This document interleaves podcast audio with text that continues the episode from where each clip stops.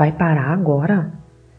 Nem sempre é muito fácil seguirmos com alguns projetos que estamos executando. Ainda pior quando encontramos barreiras dentro de nossa própria casa. Mas se estes estiverem de acordo com a vontade de Deus, não desista, mas siga em frente. E Jesus lhes dizia: Não há profeta sem honra, senão na sua pátria, entre os seus parentes e na sua casa. Marcos 6:4.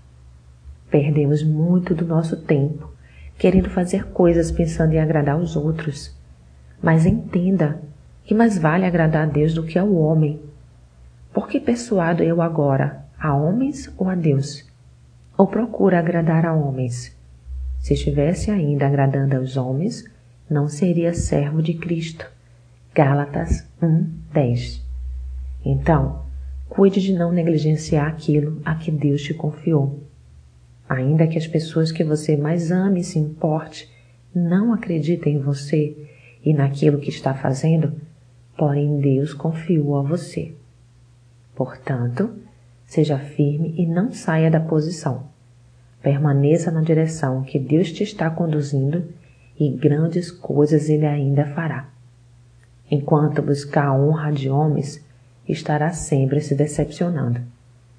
Como podeis vós crer recebendo honra um dos outros e não buscando a honra que vem só de Deus. João 5, 44. Não desista e Deus te honrará. Sou Sayonara Marques. Minha página no Facebook é Despertar Espiritual Diário. Fique na paz de Deus.